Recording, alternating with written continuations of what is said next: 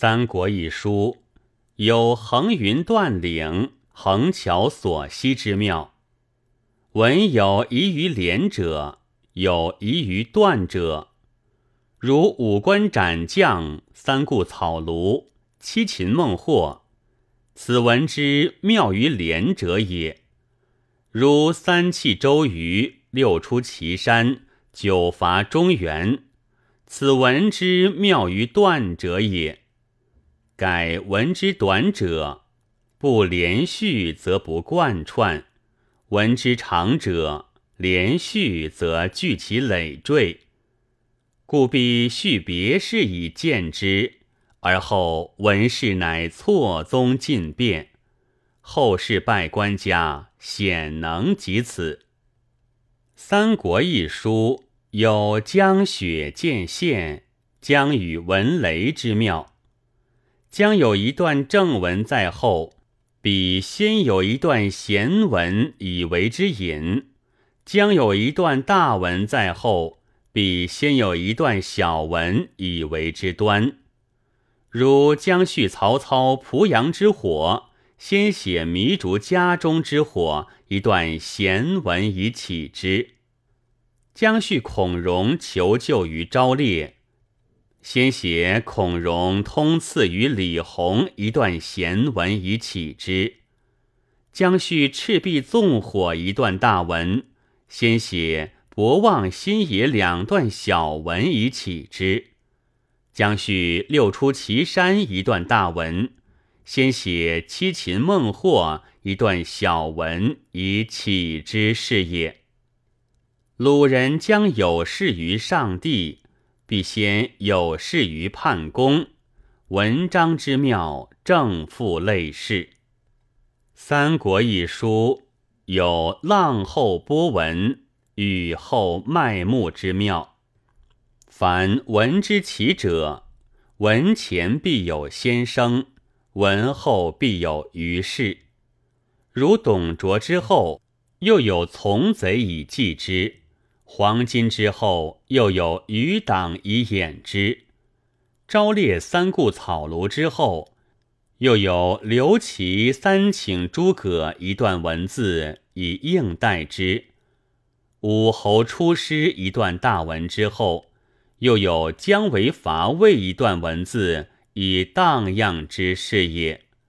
诸如此类，皆他书中所未有。《三国》一书有寒冰破热、凉风扫尘之妙，如关公五关斩将之时，忽有镇国寺内与普净长老一段文字；昭烈跃马檀溪之时，忽有水镜庄上与司马先生一段文字；孙策虎踞江东之时。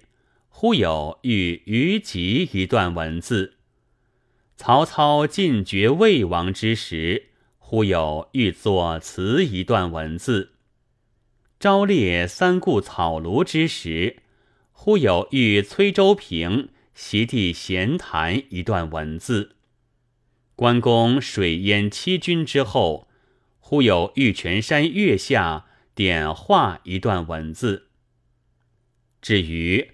武侯征蛮而忽逢孟杰，陆逊追蜀而忽遇黄承彦，张任临敌而忽问子虚丈人，昭烈伐吴而忽问青城老叟，或僧或道，或隐士或高人，聚于极喧闹中求之。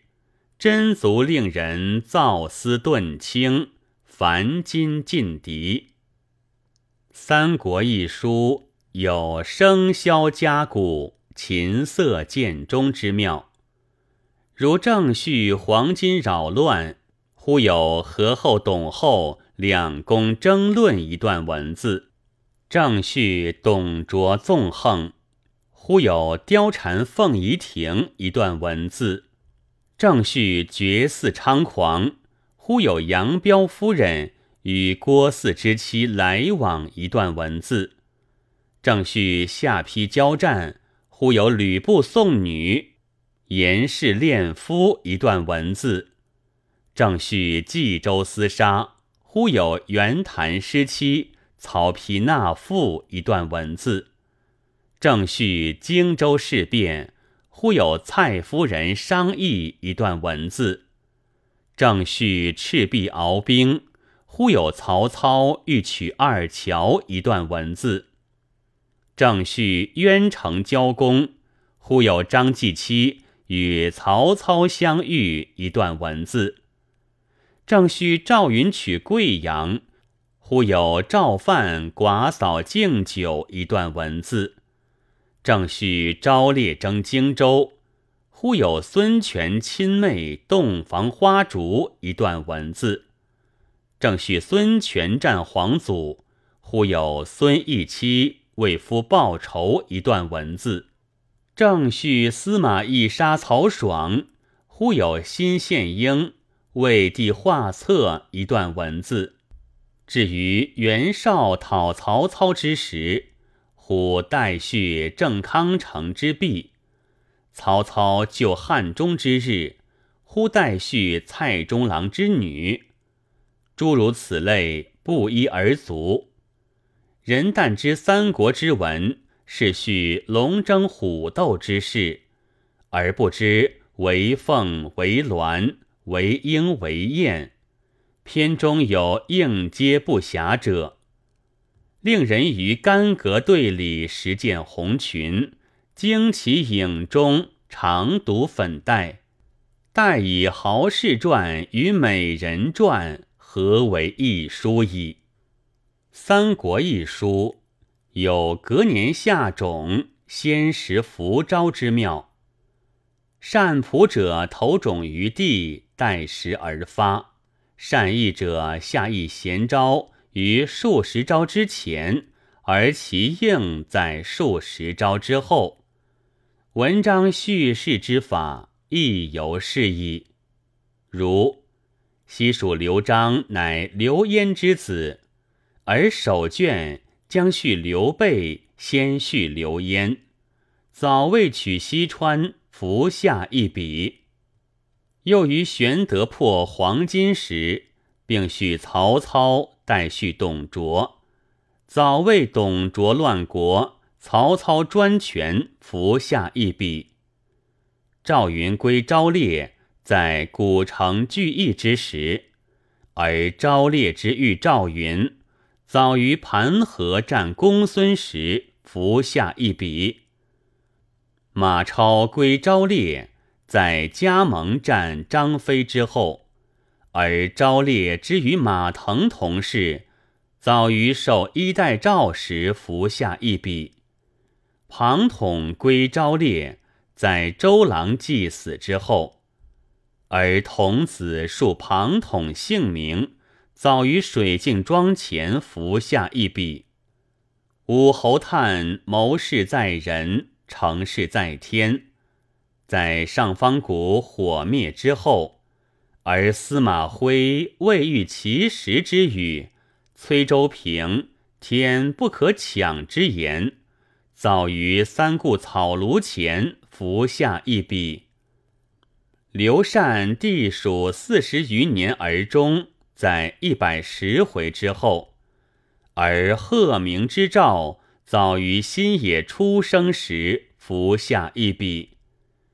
姜维九伐中原，在一百五回之后，而武侯之收姜维，早于初出祁山时伏下一笔。姜维与邓艾相遇，在三伐中原之后；姜维与钟会相遇，在九伐中原之后，而夏侯霸述两人姓名，早于未伐中原时伏下一笔。曹丕篡汉在八十回中，而青云紫云之降早于三十三回之前伏下一笔。孙权建号在八十五回后，而吴夫人孟日之兆早于三十八回中伏下一笔。司马篡位在一百十九回，而曹操孟马之兆，早于五十七回中伏下一笔。自此而外，凡伏笔之处，止不生屈。每见进士拜官家，一到扭捏不来之时，便凭空生出一人，无端造出一事，觉后文与前文隔断，更不相涉。是令读三国之文，能不汗颜？《三国》一书有天丝补锦、仪真君秀之妙。凡叙事之法，此篇所缺者，补之于彼篇；上卷所多者，云之于下卷。不但使前文不踏脱，而亦使后文不寂寞。不但使前世无遗漏，而又使后世增渲染，此史家妙品也。如吕布娶曹豹之女，本在未夺徐州之前，却于困下邳时续之；曹操望梅止渴，本在击张绣之日，却于青梅煮酒时续之。管宁割席分坐，本在华歆未逝之前，却于破壁取后时续之；吴夫人孟月本在将生孙策之前，却于临终遗命时续之；武侯求黄金为佩，本在未出草庐之前，却于诸葛瞻死难时续之。诸如此类，亦止不生屈。前能留步以应后，后能回照以应前，令人读之，真一篇如一句。